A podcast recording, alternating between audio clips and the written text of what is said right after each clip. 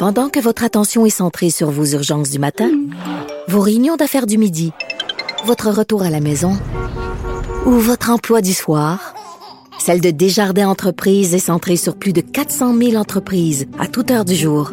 Grâce à notre connaissance des secteurs d'activité et à notre accompagnement spécialisé, nous aidons les entrepreneurs à relever chaque défi pour qu'ils puissent rester centrés sur ce qui compte, le développement de leur entreprise.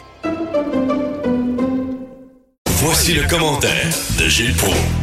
Alors, Gilles, vous êtes allé à la boxe euh, et vous voulez parler de Jolin Barrette, du ministre Jolin Barrette et de son implication dans le sport. Ben oui, euh, c'est lui qui travaille pour euh, redonner des lettres de noblesse à la langue française. Ben oui. Alors, elle est en péril. J'espère qu'il le sait qu'elle est en péril. Et à travers cette langue nationale, elle devient petit à petit vernaculaire. Alors, il devra s'arrêter aussi dans le merveilleux monde de la boxe et le monde du sport en général, mais le monde de la boxe, le monde général aussi tu as des équipes de baseball ou de hockey, tu choisis des noms anglais, ça n'a rien à voir avec le Québec, on s'en fout. Alors, ça faisait des lunes que je n'avais pas mis les pieds au Centre Bell. Et d'abord, en tout cas, moi, je trouve que dès le départ, tu vois euh, Camille Estéphane, un bon gars qui débarque du bateau, il est arrivé de l'Arménie ou de, du Liban, je ne sais trop, mais ça fait deux semaines qu'il est ici et il fait de la promotion avec son Eye of a Tiger. Alors, c'est évident qu'avec euh, dans l'œil du tigre, si c'est pas approprié, faut imiter le cinéma américain.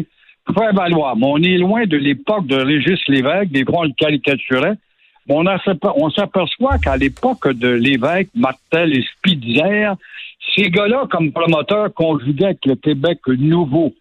Et euh, c'est épouvantable de voir comment l'anglicisation gangrène cet univers de la boxe où il y a une demi-douzaine d'Anglais dans l'amphithéâtre. Ne l'oublie pas, là. Ben, mais, Alors, encore, mais hein? Régis, Lévesque, Régis Lévesque, je l'ai déjà interviewé. On peut pas dire qu'il parlait, qu'il parlait bien français. J'ai jamais qu'on, on dirait qu'il parlait une langue à lui seul connue, Régis Lévesque. Ah, il n'y a pas de doute. C'est un gars euh, des, des, des camps de cowboys, puis son univers culturel est celui de l'élevage des chevaux mais euh, au-delà de la nature, il aimait aussi la boxe. Et euh, bon, il se soumettait à une mentalité, une espèce de contrat social qui existait au Québec quand on a fait du français une langue officielle. Alors, que ce soit, je donne un exemple, Eddie Mello, par exemple, hmm. qui était un Portugais qui débarque du bateau, il parle l'anglais, préfère parler l'anglais. Mais l'évêque disait, on est dans le Québec, on est dans un contexte différent, il y a un mouvement indépendantiste, etc. Alors, Eddie Mello se présentait avec ses robes de chambre. Eddie l'ouragan Mello. Euh, c'est pas le cas de la belle petite Kim Clavel, qui, euh, j'ai vu les combats de femmes, très talentueuse, des belles cartes de boxe en passant, mais avec son team Clavel. Je vois une de ses coéquipières. Quoi, ce team Clavel? Pour pas mettre équipe Clavel. Hmm. On va aux États-Unis pas en Ontario. C'est toujours l'aliénation il n'y a personne en autorité pour les éveiller, dire, il y a un cadre. Vous êtes au Québec, vous avez besoin d'un ils veulent, ils, veulent, ils veulent se sentir à Vegas pendant une soirée, là. Ils veulent se sentir aux États-Unis puis se la, jouer parce que c'est un peu ça, un gars de boxe, là. On se pète les bretelles, là, on se la joue, là. Le gros cigare à l'extérieur, puis bon, etc. Euh, donc, j'imagine que c'est pour ça. C'est un argument de, hmm. coloniser ah oui, le Cirque du Soleil, lui, il est à Vegas, pourtant qu'il s'appelle encore le Cirque du Soleil ben autour de la Terre. Ben oui. Mais pas capable d'aller prouver aux Américains, hey, nous autres, on est des boxeurs, des athlètes qui venons d'un territoire qui est différent et qui se bat pour rester différent après 400 ans de vaillance et de combat. Alors, je m'ennuyais des promoteurs, justement, de l'évêque Martel Spitzer, qui étaient un peu plus euh, conscients du nouveau euh, euh, Québec. Croyez-le ou non, mon cher Richard, un placier fraîchement débarqué du bateau qui trouve un job. On a besoin des néos parce qu'on a beaucoup de jobs à offrir. Get back to your seat. T'as beau l'insulter, il te regarde comme si c'était un martien un gars dépassé. Alors, ça te donne une idée comment, finalement, à part des cold beer à vendre partout, le gros bilinguisme stupide à la Casa euh, Loma, alors, on, et à la, à la fin, est-ce que c'est Stéphane à cause de ses origines? Du rock'n'roll américain toute la soirée, bien sûr, ça va de soi. Il termine la carte, une très belle carte de boxe pour le mieux, vraiment beau combat. Il a gagné par la peau des dents, mais quand même toute une soirée. Il termine avec une chanson de Charles Aznavour. Ah, Alors, ben, ces gars-là, Mais Da- David, le. David Lemieux, je l'ai déjà vu euh, se com- combattre. là. Je suis allé voir un combat de David Lemieux. Il est vraiment très bon. c'est un grand cognard, Ah, oui. euh, un boxeur éveillé à la culture du Québec, à ses origines et son histoire, et ça, je le sais. Mais, encore une fois, il était le seul élément de touche authentiquement québécoise là-dedans, et de voir comment est-ce qu'on a dénationalisé la boxe. Puis Montréal, c'est une ville de boxe. Puis comme le Cirque du Soleil, tu te dois d'imposer ton Montréal français à l'extérieur, chez les colonisés euh, québécois. Tout Mais enfin, c'est une maladie mentale incurable. Tout à fait. Vous voulez parler de François Legault, justement, qui est allé séduire les gens à Hollywood? Legault en Californie, à San Francisco, une ville qui est en décrépitude, soit dit en passant, parce qu'on investit beaucoup pour les milliardaires, en oubliant les pauvres. Alors, euh, il veut redonner à Montréal son titre de capitale du cinéma. Euh, la course est très difficile parce que malgré notre dollar qui attire les Américains, il y a la compétition de Toronto et de Vancouver. Mais Montréal a beau avoir son vieux Montréal pour vendre un décor de Londres.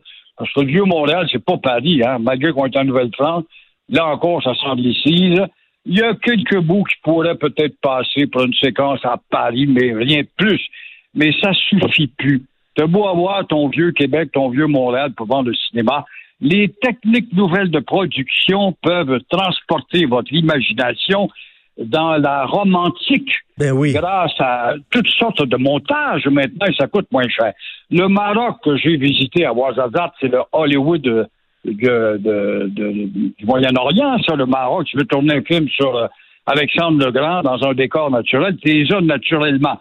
Commence euh, le Maroc aussi à souffrir de euh, l'élaboration de la technologie capable de mettre des acteurs au milieu euh, d'une scène de n'importe quelle époque de l'histoire.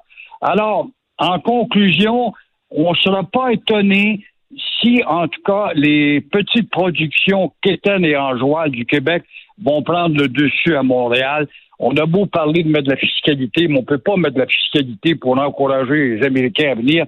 Constamment, ça va devenir à nos dépens, à nous autres. Alors, comment se concentrer, s'équiper de nouveaux équipements? Ben là, ils vont dire Hollywood en a, puis Toronto en a. Fait que c'est tout un défi que Legault a, à faire dans sa campagne Com- de complètement, parce qu'on est en compétition avec d'autres pays qui offrent aussi des crédits d'impôt, puis où c'est moins cher, même euh, la vie là-bas, euh, les hôtels sont moins chers, les restaurants sont moins chers. Donc, avant, on avait le gros bout du bâton avec les Américains. Là. Ils aimaient ça venir tourner ici, mais maintenant, on est en compétition avec plein d'autres pays qui offrent des super bons deals. Ouais, le seul avantage qu'on a encore, c'est peut-être la distinction de la ville de temps à autre, de temps à autre, et euh, la gastronomie. Oui. Puis les bars de danseuses pour certains, euh, certains techniciens Oui, oui, on, a- américains. on a les plus belles, les plus belles danseuses en Amérique du Nord. Il n'y a pas de choix. Les Amazones, les chez Paris. Euh, vous voulez parler de téléphone intelligent? Le téléphone intelligent. Oui, avant, euh, Richard, on avait des épais dans notre société qui n'étaient pas capables de marcher et mâcher de la gomme en même temps.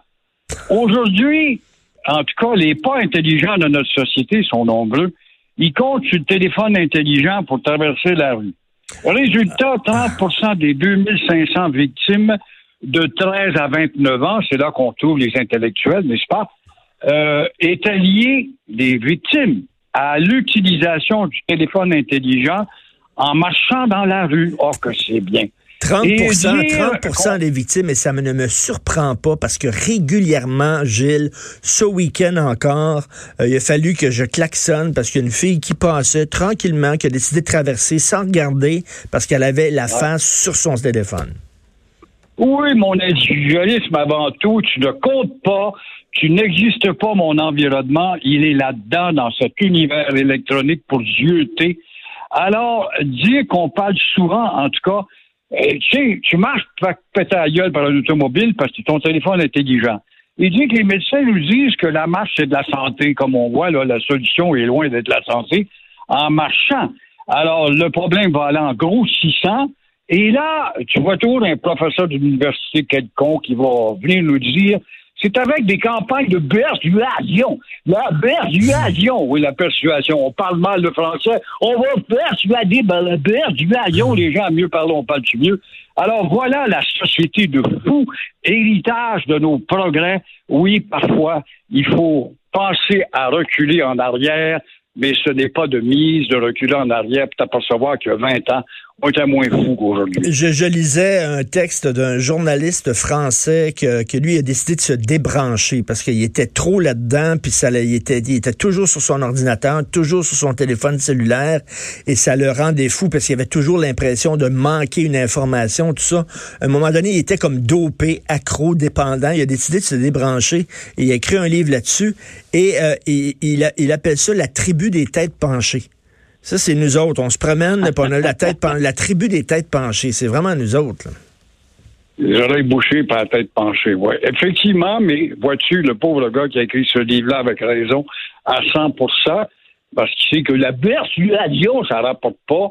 Quand tu veux rien faire, tu parles de persuasion. Ben, dit persuasion, c'est ça que ça donne, rien pantoute. Mais ce gars-là, euh, évidemment, va vendre 10, 15, 30 000 copies et ça n'a pas d'impact général.